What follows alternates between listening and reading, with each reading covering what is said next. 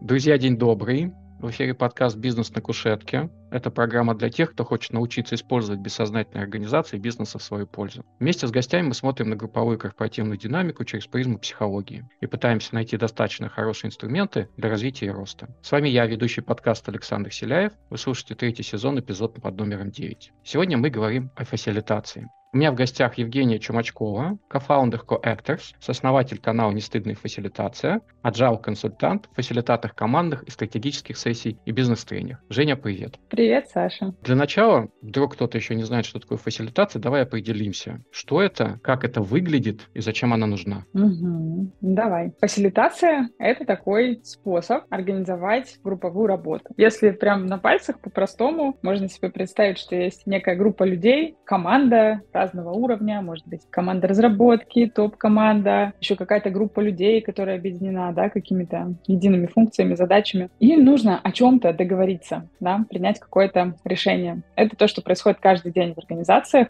группы людей разнообразные принимают всякие разные решения. Но я думаю, что каждый слушатель да, знает, что когда группа людей собирается вместе, особенно онлайн, то договориться им не всегда легко. И, собственно, фасилитация, она, э, вообще слово фасилитация, оно происходит от латинского факелис, что значит э, простой. То есть это упрощение, упрощение людям вот этого группового процесса договаривания да, и принятия решений с разных таких э, сторон фасилитатор им помогает. Ну вот, если по-простому, то это а, такой способ помочь группе. То есть это один из способов помочь группе прийти к какому-нибудь а, консенсусу, решению? Да, причем как к решению какому-то масштабному глобальному, типа какие у нас цели на год, так и вполне какие-то точечные тактические решения на, например, еженедельных синках, где может быть фасилитация как помощь группе. А может приходить вообще встреча без фасилитации? Это, знаешь, какая-то такая традиционная, традиционное совещание. Как это выглядит и почему все-таки это можно улучшить? И как это можно улучшить? Вообще э, это происходит каждый день. Прямо сейчас, скорее всего, происходит очень много встреч без какой-либо фасилитации. Некоторые группы умеют себя фасилитировать тестировать сами, и у них это хорошо получается. Обычно это когда у кого-то из них есть на самом деле опыт фасилитации. То есть да, это нормально, но любая группа, мне кажется, выигрывает от того, когда у нее есть там один или даже несколько участников, которые немножко понимают в том, как направить этот процесс. Потому что у разных людей разные мнения, разные люди с разной степенью комфорта могут высказываться, да, кто-то может э, молчать, кто-то может занимать больше эфирного времени. Группа может уходить в какие-то да, направления, куда ей не надо было уходить на этой встрече. То есть есть вот некоторый этот процесс обсуждения, и когда за ним никто не следит, когда группа вся на контенте сосредоточена. Иногда становится просто тяжело. И если есть какой-то человек, который может направить, может быть, в такой легковесной даже форме, а группа, конечно, от этого всегда выиграет, и всем будет проще. То есть есть фасилитатор, который помогает команде, группе людей фокусироваться на контенте и не отвлекаться на структуру, но одновременно следит за тем, чтобы были все вовлечены, использует дополнительные практики, чтобы все разговорились, а не только самые активные, и чтобы в итоге все выговорились, высказались и действительно приняли какое-то решение, не просто пришли, поболтали и разошлись. И для этого как раз вот э, техники фасилитации могут применяться. Да, причем это может быть как внешний фасилитатор, у которого прям выделенная такая роль, да, но на каких-то обычных рабочих встречах это часто человек, какой-то участник этой группы, участник команды, может быть менеджер, тимлид, да, проект, который обладает, например, навыками фасилитации и может помогать группе в этом, да. Какие сложности э, испытывает тогда фасилитатор? Ну, в первую очередь, если он совмещает роли, он испытывает сложность фокуса одновременно на контенте и на процессе. Поэтому мы всегда говорим, что если у вас какая-то важная встреча, да, где всем участникам а, важно сосредоточиться именно на том, что обсуждается, то возьмите какого-то человека, который будет исключительно следить за процессом, да, чтобы разделить эти роли. Вот. Но если говорить про такого человека, который фасилитирует встречу, сложности у него эмоциональных много сложностей, потому что ему приходится очень за многим следить одновременно. То есть он должен одновременно следить а, за состоянием участников, за тем, а, какая атмосфера, что там а, с каждым происходит насколько люди равномерно высказываются, да, насколько они продвигаются к цели, текущий диалог, он там продвигает людей или нет, да, то есть очень много таких аспектов динамики групповой, за, которым, за которыми нужно следить. Это тяжело, эмоционально затратно, Вот. Плюс, конечно, на встречах часто происходят а, какие-то неприятные ситуации, возникают эмоции, и фасилитатор, как человек, который помогает людям все-таки сойтись, да, в какое-то решение, он может довольно сильно переживать о том, что, например, происходит конфликт, или люди не могут договариваться, берет на себя ответственность за это. Как раз интересно, когда он берет ответственность э, на себя mm-hmm. за ту динамику, которая происходит в группе. По опыту я помню, что даже бывали состояния, когда обвиняли фасилитатора в том, что встреча прошла фигово. В твоем опыте, когда происходит подобное, что сделать фасилитатору, чтобы не навесить на себя роль жертвы и действительно не принять все эти проекции негативные? Mm-hmm. Класс. Классный вопрос. Мы с тобой сразу занырнули прям в психологические Глубину. аспекты фасилитации, да. Мне кажется, это вообще ключ к классной фасилитации, то есть не техники, не какие-то там инструменты, а вот это хорошее понимание своей роли, да, и позиции. Потому что если взять встречу любую, на которой участвуют живые люди, каждый из них это такой субъект, обладающий свободной волей. Поэтому ни один человек не может э, этих людей гарантированно привести к какой-то точке, да, к какому-то решению. Он имеет дело с абсолютно непредсказуемыми сущностями и вот этой непредсказуемой системой. Важно понимать, что исход сессии и, и даже то, что происходит на самой сессии, на самой встрече, зависит от всех. Mm-hmm. То есть каждый человек, который в ней участвует, вносит в нее свой вклад кто-то больше, кто-то меньше. Фасилитатор — это один из этих людей, который вносит свой вклад. Но если что-то на встрече происходит или не происходит, то условная ответственность за это, да, она как бы разделена между всеми участниками. И если фасилитатор это понимает, помнит про это, знает, что так это работает, ему, конечно, будет проще, и он будет совершать больше правильных действий. Например, возвращать этой группе ответственность в те моменты, когда она пытается на него ее переложить. Конечно, группа всегда будет обвинять фасилитатора, если ей некомфортно, просто потому что это комфортный способ от этой ответственности э, для нее избавиться. И если я знаю, что это так, то я могу, задав нужный вопрос, как будто вернуть ее, знаешь, обратно, как мячик такой. Вместе с группой дальше разруливать эту ситуацию, а не взять ее всю на себя и пытаться уже как в шахматы, знаешь, играть расставлять фигуры на поле все равно не сработает. А, знаешь, у меня тут еще мысль. А, недавно общались, также в эпизоде подкаста про сообщество, с Ксенией Вагнер. Она упомянула про позвоночник она как э, человек, который запускает сообщество и поддерживает сообщество как лидер сообщества, она понимает, что люди приходят с какими-то своими э, тараканами в голове, и им легче эти тараканов перекинуть на кого-то. Mm-hmm. Она просто это понимает. Второй момент, она понимает, что она занимается делом, которое ей нравится. И когда глаза горят, это дополнительная энергия. Понимание, что люди такие, какие они есть, что это негативные проекции, это не она, это они просто борются с кем-то у себя в голове. И угу. понимание того, что она занимается тем клевым делом, которое ей нравится, это ее позвоночник. Мне кажется, вот это подходит, в принципе, тем профессиям, помогающим фасилитаторы, скажем, мастера, agile коуч, агент изменений, еще кто-то. Этот же позвоночник, эта же опора подходит и в этой области. Да, вообще в коучинге есть такое понятие, как стенс. На русский это можно перевести как позиция. А знаешь, как в боевых искусствах есть вот... Э, я не занималась никогда боевыми искусствами, но там есть такое, такое понятие, как исходная позиция, да, в которую ты всегда возвращаешься, да, чтобы дальше действовать. И вот этот стенс, он важен для всех людей, там, помогающей профессии. Он может быть у меня как у фасилитатора, как у agile коуча, просто коуча, да, или терапевта. И это как раз вот тот mindset и тот набор убеждений и верований, который у меня есть, я его когда-то для себя сформулировала, посидела, да, там, выписала на листочке, и в который я могу вернуться, когда на сессии что-то такое происходит, что мне тяжело. Да, например, я туда возвращаюсь а, мысленно, и дальше я вспоминаю, что я верю в мудрость группы, что я знаю, что ответственность разделенная, я верю в то, что мы сможем прийти к консенсусу, то есть набор таких э, ценностей убеждений. Я думаю, это похоже на то, что ты рассказал про позвоночник. Да, это опора, это опора, на которую uh-huh. это и очень красивая метафора, позиция, исходная позиция. Uh-huh.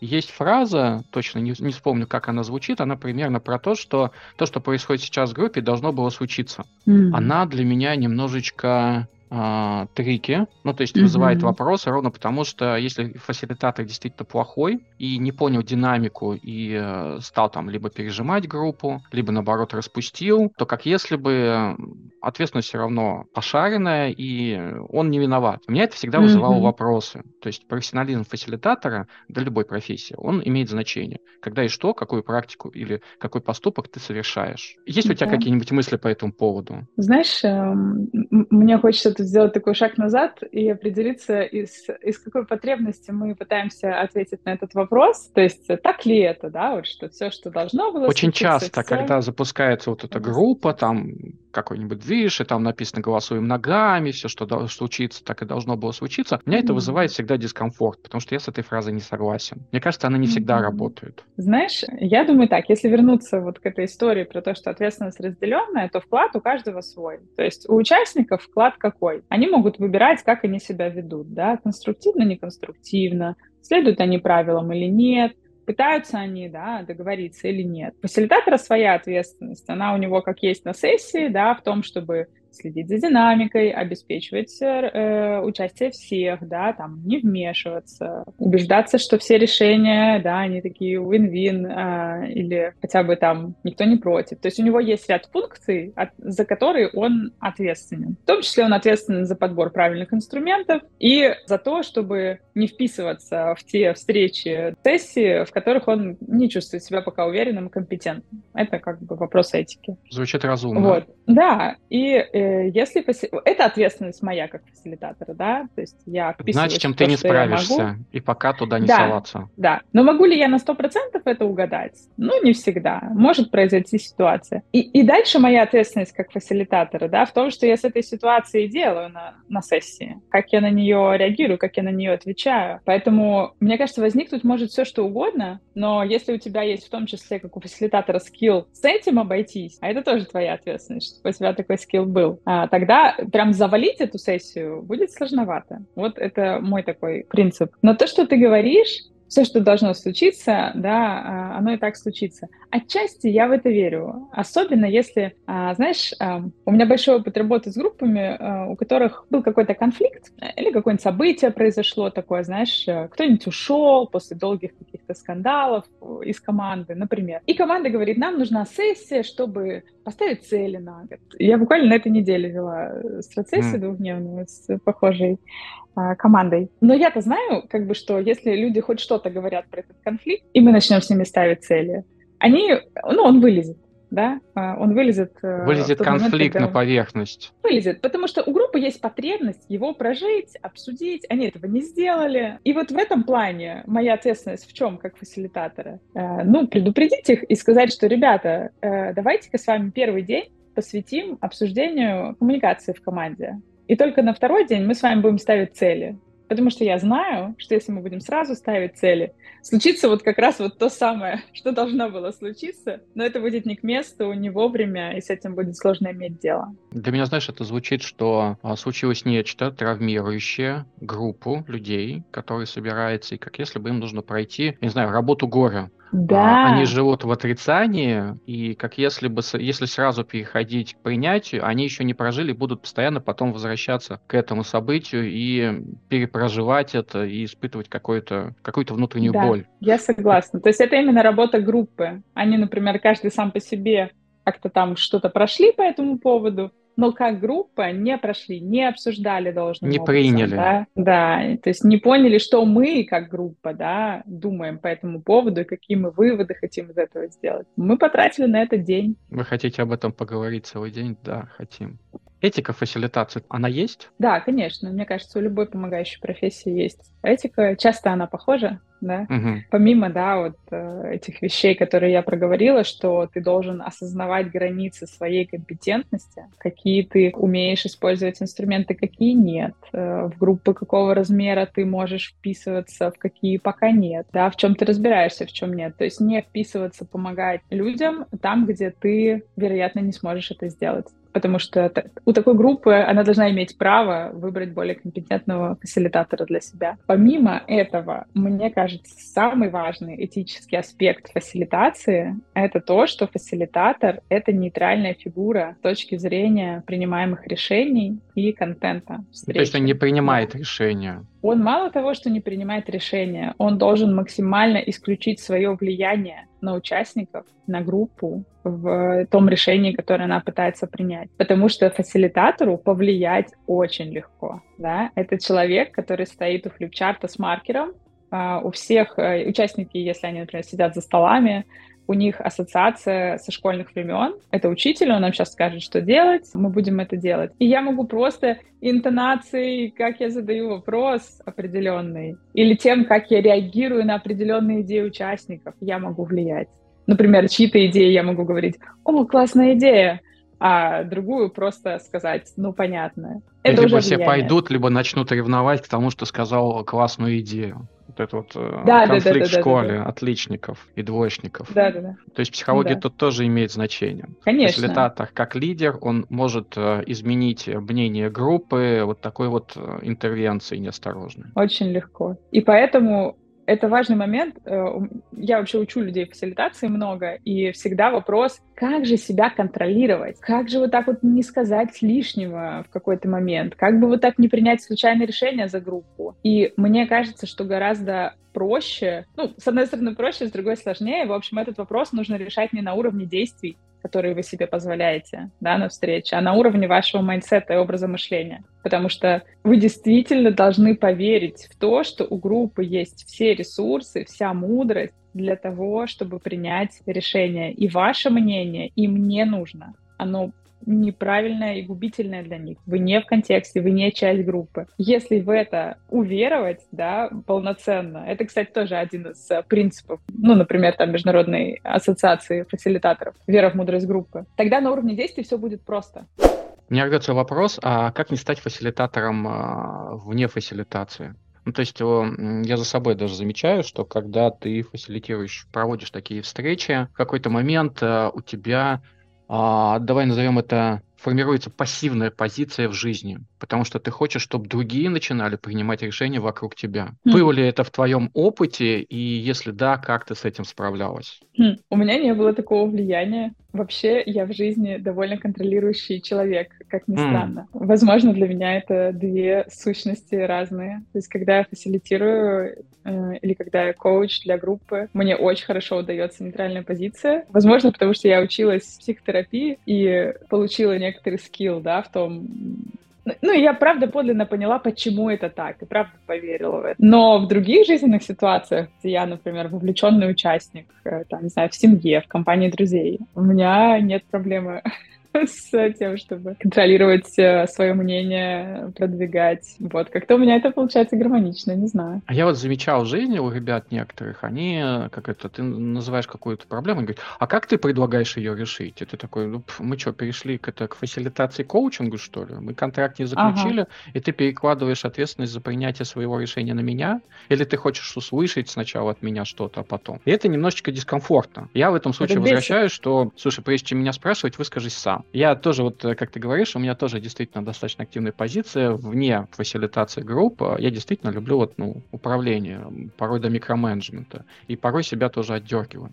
Ты еще упомянула про то, что фасилитатор должен понимать границы своей экспертности. Я mm-hmm. тоже поэтому хочу пройтись. Как тогда повысить уровень своей экспертности, если не участвовать там, где ты еще не участвовал? А, знаешь, для меня границы экспертности это не про то, что я всегда участвую только в том, где я уже участвовала. Тогда действительно это получается довольно абсурдно, да? Для меня это про, ну, по крайней мере, какую-то постепенность, может быть, в этом. И самое важное а, — честность с заказчиком или с клиентом по этому поводу. Бывали ли у меня ситуации, когда я вписывалась в фасилитацию какой-то истории, которую я не фасилитировала раньше? Да, бывали. Но я всегда в этой ситуации говорю своему клиенту, слушай, например, то, что ты предлагаешь, я раньше так не делала, но вот что я делала раньше. Да? Например, я раньше не фасилитировала какие-то а, командные вот такие собрания, офсайт на 50 человек. Но у меня есть опыт фасилитации там 30 человек в рамках вот такой стратегической сессии несколько часов. Я точно готова от себя вложиться, полностью подготовить этот план, да, посоветоваться с коллегами. Тебе как бы окей, да, если клиент говорит, да, это ок, то есть у клиента просто должен быть выбор. А, мне кажется, что это отчасти про именно про честность и про открытость с ним, о том, каков мой опыт. Что делать с ошибками тогда, если не получилось? Научиться обходиться со сложными ситуациями на встрече. Залог, да, конечно, они будут, они всегда будут. Просто если ты понимаешь свой подход к этим ошибкам, то есть что делать, когда что-то пошло не так, ты научишься быстро их исправлять прямо там. Любую ошибку можно исправить на сессии. У вас группа очень умных людей, куча времени, ресурсов, вы сможете любую ошибку исправить, если она возникла. Если ты, как фасилитатор, у тебя нормальная позиция, ты не заваливаешься в роль жертвы при этом, да, и можешь вместе с группой выйти в диалог и решить ситуацию. Это, мне кажется, какой-то первоначальный скилл, вот. Ну, то есть такая, как это назвать, э, гармоничность, креативность на местах, чтобы ты в моменте смог распознать, что происходит не так, и подправить ситуацию. А, на самом деле это, это навык. Это Есть навык. прям тех, техника, техники, как быть в таких ситуациях. То есть как мне, как фасилитатору, разрулить, когда что-то идет не туда. Вот. Мне кажется, именно вот этим техникам нужно обучаться довольно рано, потому что это будет, будет происходить с, со встречи номер один, да? Начиная... А можешь одну-две вот так вот на скидку сказать, чтобы я тоже пример понимал, о чем ты? Вообще есть одна, мы называем ее серебряной пулей. Mm. Она называется цикл интервенции. Ну, э, интервенция — это любое, конечно, вмешательство, да, фасилитатора, но есть вот такой вот э, формализованный цикл интервенции, который можно использовать. И это такая, такая последовательность шагов, что можно делать, когда что-то пошло не так. Если я вижу, что динамика группы какая-то странная, да, и, возможно, у меня есть гипотеза, что я предложила что-то не то, или это идет не так, как я планировала, или все запутались. В общем, все вот эти страшные истории. А то, что я могу сделать, это я могу немножечко прервать этот процесс и спросить у людей. Сначала назвать им, что происходит фактами. Mm-hmm. Да, смотрите, ребят, я э, наблюдаю следующее. А, я предложила сейчас вам вот эту технику, да, разделила вас на четыре группы, дала вам вопрос. Что я сейчас вижу? Я вижу, что вы довольно медленно продвигаетесь, идей мало, кто-то высказывает мнение, что это все фигня, и два человека ушли курить. Mm-hmm. Ну, то есть на, набор фактов. А можно предложить гипотезу, почему это так. У меня есть гипотеза, что это так, потому что мы с вами недостаточно хорошо погрузились в контекст перед этим. И дальше зависит от размера групп, но я с ними захожу в диалог. И я им говорю, как вам кажется, что нам с этим можно сделать сейчас? И молчу. И обычно некоторые люди начинают высказывать идеи. То есть они высказывают такие идеи, которые им как группе помогут. И им, правда, в этом смысле могут, может быть видно то, что не видно вам. Да? Вы здесь вот в партнерство такое входите, в диалог с группой. И они говорят, ну, может быть, нам сначала послушать э, нашего продуктовнера, прежде чем мы будем генерить идеи. И кто-то другой кивает, а кто-то третий говорит, а давайте, может быть, мы сделаем перерыв, и в перерыве что-нибудь обсудим. И все такие, да, давайте. Я говорю, да, хорошая идея, да, хорошая идея. И дальше мы вместе с группой корректируем направление. Это, правда, довольно рабочая схема. Ты сооснователь а, достаточно известного в русскоязычном сегменте телеграм-канала про фасилитацию, нестыдную фасилитацию. Угу. У меня всегда резонирует нестыдная фасилитация. То есть вообще любые прилагательные, связанные со стыдом, вином и так далее, у меня как человека, получившего образование психолога, второе образование, оно вызывает подозрение. Почему не стыдная а. фасилитация? Ага. Смотри, то, что ты реагируешь, это супер. Это значит, тебе нужно проработать, сходить. Нет, я к тому, что хорошо, когда название канала вызывает какие-то эмоции, да, привлекает внимание, вместо того, чтобы он бы назывался «Техники фасилитации на каждый день». Что-то вот. скучненькое, да, а тут все-таки резонирует сердечки. Если честно, само слово не стыдное. Я э, как бы креативно позаимствовала у э, одного петербургского э, агента по недвижимости Паши Снопа. У него есть большой канал «Нестыдные квартиры». Мне так это понравилось, мне кажется, так прикольно. Нестыдные квартиры. А вот у нас стала нестыдная фасилитация. Есть и другой смысл в этом. А, почему мы говорим там про стыд? И как ты говоришь, да, там стыд, вина, это же все спутники фасилитатора. Спутники любого человека, который с людьми пытается работать. Коллега помогающей учим... профессии, ты имеешь в виду. Да, да. И мы же людей учим, ну, быть в этой роли, да, быть вот этим человеком, который выходит перед группой и пытается с ней из партнерской позиции, да, не из авторитарной какой-то доминирующей взаимодействовать. Это сложно, это вызывает и вину, и стыд, и страх, особенно если это молодые специалисты, например, скрам-мастера, которые первый год работают или второй. И мы очень много времени тратим на то, чтобы людей как бы обучить, да, того, чтобы они меньше сталкивались с этими страхами, с этой виной, с этим стыдом. И поэтому фасилитация не стыдная, она не потому, что она такая идеальная какая-нибудь, да. У нас подход такой, что наоборот, учим людей понимать, что они как фасилитатор, у них есть ограниченное влияние на группу, да, и вот мы их учим быть устойчивыми в этом, и чтобы они не сильно заморачивались, когда что-то идет не так. Потому что как только они начинают заморачиваться, стыдиться, виниться, все идет плохо и им нужно научиться с этими эмоциями скорее справляться, быть для них, быть для группы классным фасилитатором. Поэтому вот она не стыдная, потому что фасилитатор больше не чувствует стыда. Но не потому, что он стал идеальным, а потому что он понял, что зачем ему чувствовать этот стыд. Он делает все, что может, и он классный, и он в диалоге с группой. В общем, что-то об этом у тебя же второе образование психология. Хочется спросить, насколько это второе образование, вообще насколько психология тебе помогает в фасилитации или, может быть, мешает? Ну, давай здесь э, ясность внесем. То есть это не высшее образование, это переподготовка. Но у меня есть фактически диплом, в котором написано, что я психолог-консультант. И училась я скорее психотерапии, то есть вот именно практическому навыку того, э, как в гештальт-подходе, как людям помогать. Вот, то есть это не академическая психология, где там э, куча теорий про то, как э, там социальная психология, общая психология. Это тоже я все знаю, как бы, но мне кажется, большая ценность именно в моем обучении для меня была в получении вот этого практического навыка помощи человеку с решением его проблемы. И сложно переоценить на самом деле. То есть для меня мое обучение это... Ну, я, 4 года училась э, в Гештальт-институте. Оно, во-первых, сформировало, в принципе, мне кажется, мой подход подход к жизни и к работе. Mm-hmm. И это не про знания, а больше про навыки. То есть какие навыки? Например, а, навык быть в контакте с людьми, да, в глубоком, подлинном контакте. Это очень важно для человека, который пытается привести группу к этому состоянию полного контакта друг с другом. То есть э, фасилитатор тот человек, который первый со всеми входит в контакт, и дальше люди между собой тоже могут опуститься в такое более доверительное пространство, больше присутствия, да, есть такая концепция уровней присутствия. Хорошо получается следить за групповой динамикой,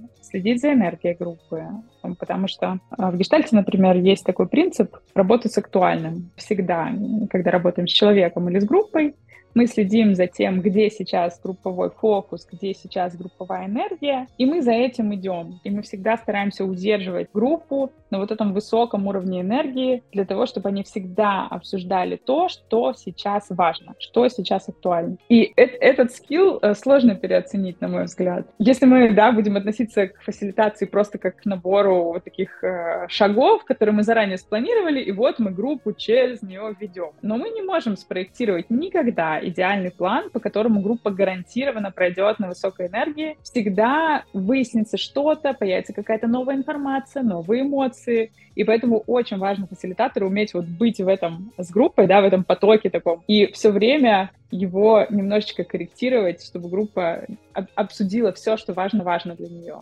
Да? Получается, что ты советуешь всем фасилитаторам получить психологическое образование? А, нет, мне кажется, что эти скиллы также можно получить, а, обучаясь коучингу. В принципе, в коучинге тоже этому учат. И вот что я точно советую, вообще а, мое обучение, первый год в нем, это а, год э, групповой терапии, то есть э, клиентской. То есть э, ты приходишь учиться в Гештальт-институт, и первый год все, что ты делаешь, это ты терапевтируешься в группе. И это очень важная штука. Почему? Потому что ты как участник проживаешь очень много раз опыт, когда группа из состояния очень разных людей, разных мнений, разных потребностей умудряется прийти к какому-то решению, к какой-то договоренности, да, к вот этой точке, где все довольны и все в контакте. И ведущий группы много-много раз за вот этот год э, проделывает это с группой. И ты, во-первых, как участник ты начинаешь верить в это. Вот про мудрость группы, помнишь, мы с тобой говорили? Mm-hmm. Как мне уверовать в то, что у группы есть мудрость для того, чтобы договориться о чем угодно? Ну, ты либо веришь, либо нет. Нужно иметь этот опыт.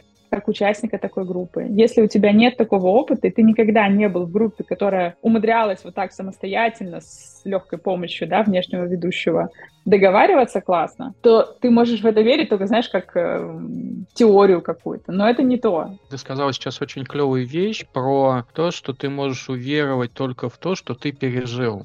Ну, то есть, если mm-hmm. тебе дадут какие-то практики фасилитации, да, ты их можешь, наверное, повторить. Но вот эти вот э, исходные позиции, ценности, этические нормы, ты не сможешь в них верить, собственно, им следовать до тех пор, пока через них не прошел в своем опыте. И мне кажется, да. в, в любой другой области мы примерно поступаем так же, через опыт, а не просто потому, что нам об этом сказали. Ну, может быть, в детстве мы еще так поступаем, потому что нам сказали, но когда мы становимся взрослыми, mm-hmm. то же самое обучение, фасилитация, коучинг, там, психология и так далее, мы мы можем через это пройти, только после этого принять. Угу. Слушай, ты упомянула фразу «серебряная пуля». Является угу. ли фасилитация серебряной пулей? И если нет, то где она будет вредна, фасилитация? А, интересно. Мне кажется, она точно не серебряная пуля, потому что не любая группа может о чем-то договориться, да? То есть вообще, чтобы люди договорились, у них должна быть в этом потребность и намерение. Если у людей нет намерения договориться, фасилитатор им не поможет, и ни одна серебряная пуля ему не поможет.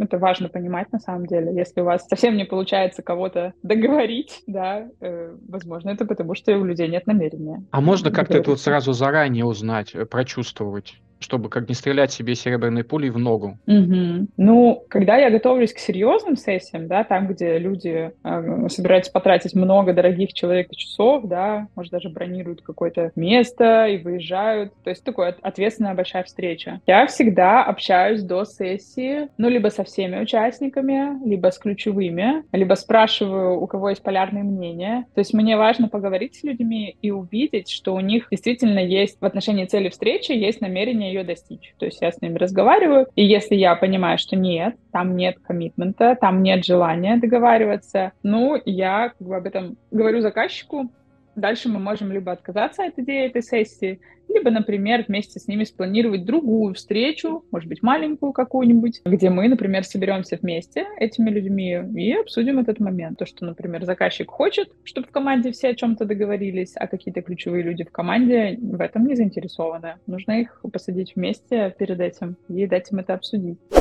У меня появилась рубрика «Хулиганские блиц-вопросы». Хочу ее проверить. А, это ряд вопросов, на которые нужно бездумно, почти бездумно ответить.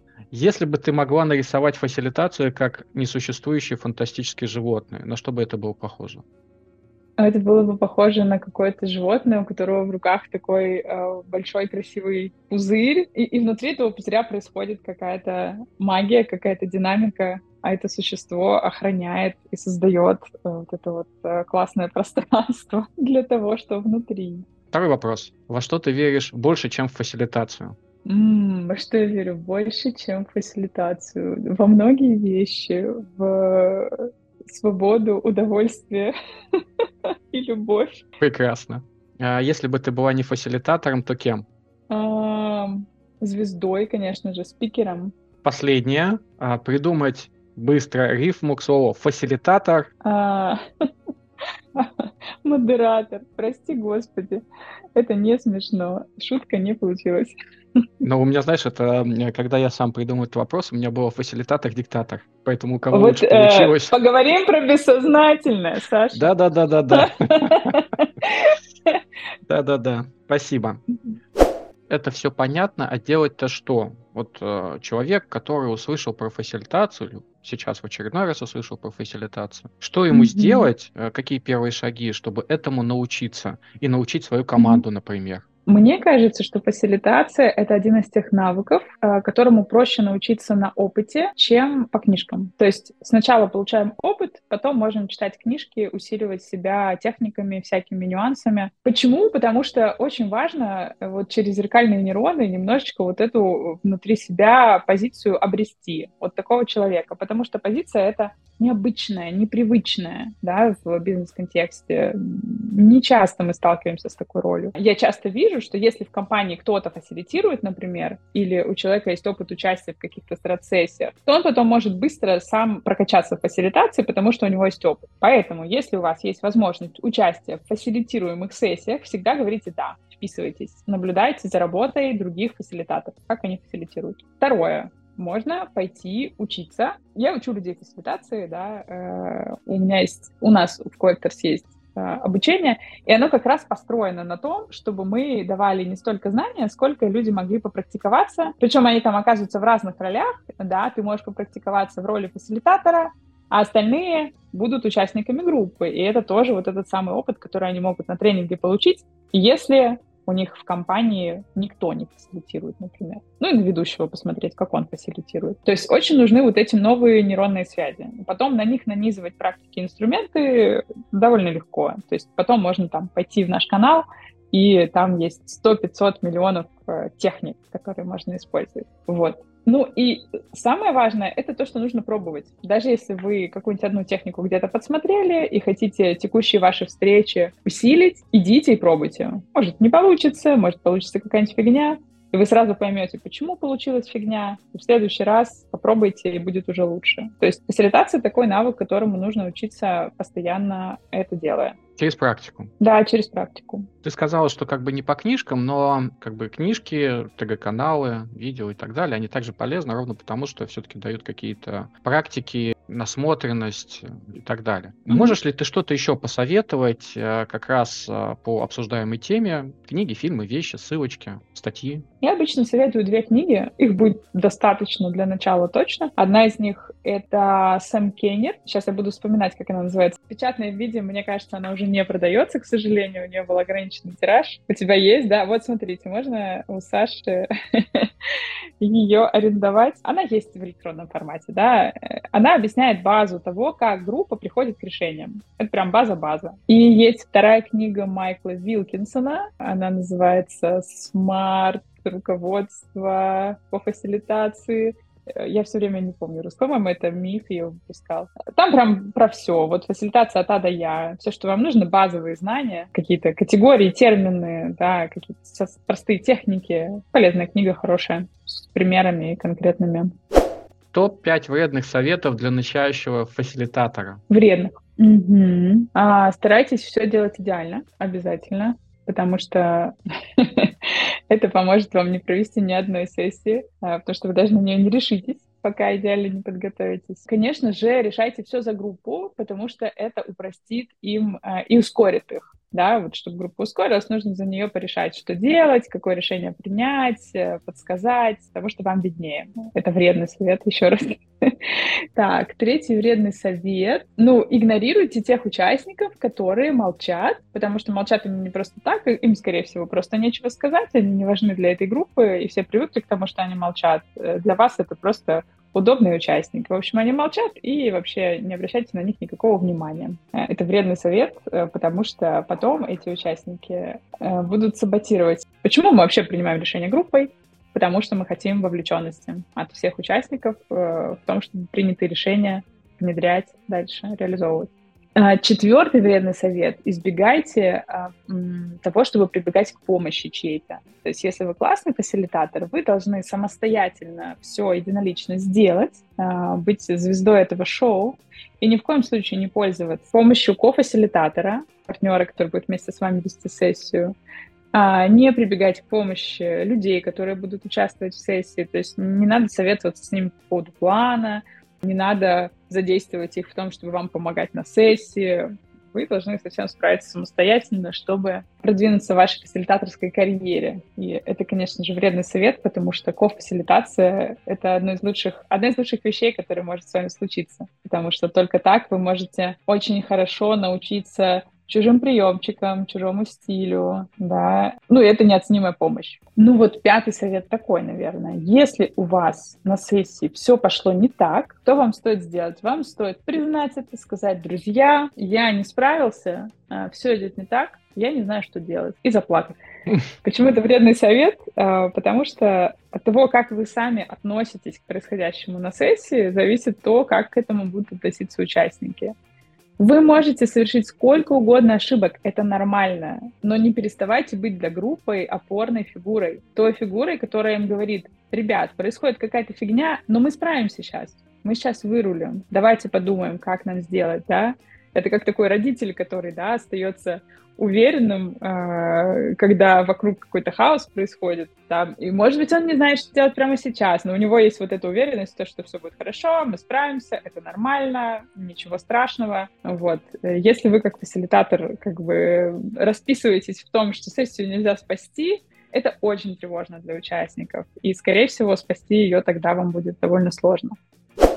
Глубокий личный вопрос. Почему эта тема важна для тебя? Классный вопрос. Я же до того, как работать консультантом, коучем, я была продуктом, продукт-менеджером. То есть это более такая менеджерская роль. Но, тем не менее, она всегда заключается в том, что ты с командой взаимодействуешь. И я, будучи продуктом в нескольких организациях, все время много фокуса уделяла тому, чтобы группе, команде помогать, да, чтобы ее развивать, чтобы, значит, в команде у нас было все безопасно, хорошие процессы. И в какой-то момент я поняла, что мне это больше интересно, чем ну, там метрики продуктовые, да, или там, буклог приоритизировать. И я ушла в эту сферу. Раньше я это объясняла тем, что я люблю людей. Возможно, mm-hmm. это все еще так. Но еще мне кажется, что если про психологию мы с тобой поговорим немножко, да, э, есть такие люди, которым всегда очень важно, что происходит с людьми вокруг них они очень чувствительны к этому. А, часто это определяется не очень хорошим бэкграундом, но мы про это говорить не будем, да. А когда я, находясь в группе людей, понимаю, что им нужно, и мне важно, чтобы им было комфортно, хорошо, да, чтобы они были в хороших отношениях, чтобы они договаривались. И у меня есть очень хорошо прокачанный скилл того, чтобы это называется считывать комнату, да. И каждый раз, работая с группой и приводя их в это состояние, когда из разрозненной группы они превращаются в такую а, систему, которая договаривается, которая синхронизирована, которая довольна, я испытываю глубокое удовлетворение. Вот, э, возможно, это связано с какими-то моими особенностями, но вот такой я человек, и почему бы и нет. Но есть еще момент, конечно, про Внимание, я тебе сказала, что я была бы спикером, если бы не была фасилитатором. Да. А, фасилитатор Звездой. это не... Да, фасилитатор это не звезда, вокруг которого все строится, но он точно значимая фигура на этой встрече, это сложно отрицать. Мне нравится эта роль. Это такая... лидерство такое. Это лидерство, но не директивное. А, вот. С нейтральной позитивной позицией. Лидерство да, через... можно сказать и так. Да. Служащее mm лидерство есть такой термин, наверняка. Мне не нравится служащий, потому что там подразумевает, что ты кому-то служишь, прислуживаешь и так далее. Вот триггерит, да? А, но, да. Но, но что-то в этом есть, да, что ты помогаешь, помогающее лидерство, может быть. Да. Вот это для меня mm как это больше нравится термин. Что забираешь с собой? Мы с тобой проговорили час, а, достаточно такой насыщенный час, разные темы. Есть ли что-то ценное, что ты забираешь с собой сегодня? Ну, я, знаешь, в очередной раз, э, мы с тобой говорили про те темы фасилитации, которые мне всегда больше всего интересны. То есть про какие-то глубокие истории, позицию фасилитатора, его ответственность, э, того, как его личные отношения а, влияют на группу. Ну и из того, как мы с тобой целый час про это проговорили, и э, как тебе это откликалось, я в очередной раз убеждаюсь, что это важные важные темы, что я в них верю. Это важно для меня, верить в то, что я делаю. Вот, поэтому я ухожу с чувством удовлетворения. У меня три, да. А, мне очень понравилось твое это исходный стенс, исходная позиция, термин. А, ровно потому, что действительно это очень похоже на взаимоотношения между людьми. Ты когда встречаешься с кем-то, известным, неизвестным, у тебя определенные позиции. Какой-то mindset включается в том, как ты стоишь и разговариваешь, и мыслишь, открыт или еще недостаточно открыт. Мне это очень понравился термин. Также я вспомню mm-hmm. про позвоночник, а, о том, что мы действительно, когда приходим к людям, не обязательно мы им должны нравиться сразу. То есть у нас mm-hmm. есть понимание, что любое изменение, хоть динамики группы, хоть изменение в организации, оно может вызывать а, сопротивление, негативные проекции. И это, собственно, история людей. Нужно просто уметь да. Э, с этими возражениями, сопротивлениями работать. И особенно понравилась твоя мысль про то, что мы начинаем ценить то, что проживаем через опыт. Мгм. Действительно, оглядываясь назад, вот все наше обучение во взрослом возрасте, и наши ценности, и то, как мы ведем себя, общаемся и проводим те же самые фасилитации, они как раз через наш опыт, наши установки. Вот это вот осознанное, неосознанное, осознанная, неосознанная экспертность, э, базовые убеждения, они внутри нас ровно потому, что мы через это прошли. Если хочется во что-то поверить и что-то двигать, как если бы через, через этот опыт самостоятельно, либо в составе группы, либо под руководством там какого-нибудь наставника, ты Мгм. должен пройти. В противном случае Да. это остается пустыми словами. Да, в которых ты всегда будешь сомневаться, и когда кто-нибудь тебе задает каверзный вопрос, то ты сам мгновенно в это сомнение попадаешь, и это выбивает тебя из твоего стенса. Пятиминутка славы. А, Расскажи о себе, может быть, каких-то своих э, проектах, в которые можно поучаствовать, э, что-то почитать, э, где-то с тобой встретиться, что-то, Мгм. что поможет людям как это, прийти к тебе, и ты им смогла бы также помочь. Ну, в первую очередь хочется сказать про обучение. То есть мы в Collectors уже несколько лет проводим а, тренинг по фасилитации, и он, правда, классный, он, правда, здорово учит.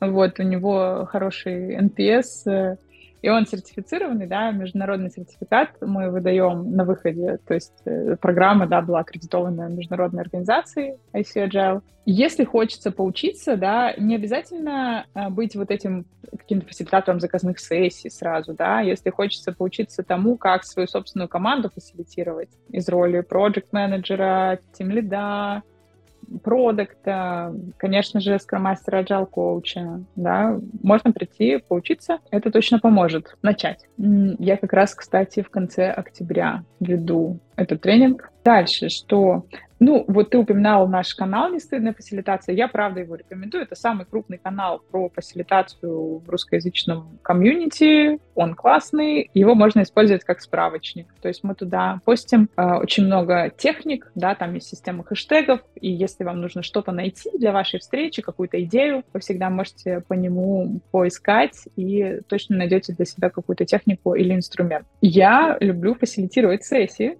вот. В последнее время больше всего я люблю разного рода стратегические командные сессии. Причем как про там, стратегию целеполагания, так и про вот такие вещи, как отношения в команде, да, конфликты, вообще взаимодействие в команде. Это очень хорошо я умею. Есть авторские наработки на эту тему, да, как помочь команде сработаться. Поэтому если вы чувствуете, что это то, что вам нужно, можно мне написать и э, можем обсудить. Менторю я тоже, да, если вы, например, уже фасилитируете или уже работаете с командой, есть какие-то сложности в этом, точечные, хочется получить консультацию, всегда рада помочь э, своим опытом, своими скиллами и поддержкой. Всегда очень всех люблю поддерживать, потому что работа — это сложная, да, и вообще людям в ней нужно всегда поддерживать друг друга, я считаю. Спасибо большое. Всем, кто нас дослушал до конца, также большое спасибо. Шеры, лайки, репосты приветствуются. Женя, спасибо тебе большое. Спасибо, Саша. Очень было интересно с тобой про это поболтать. Всем до свидания. Всем пока.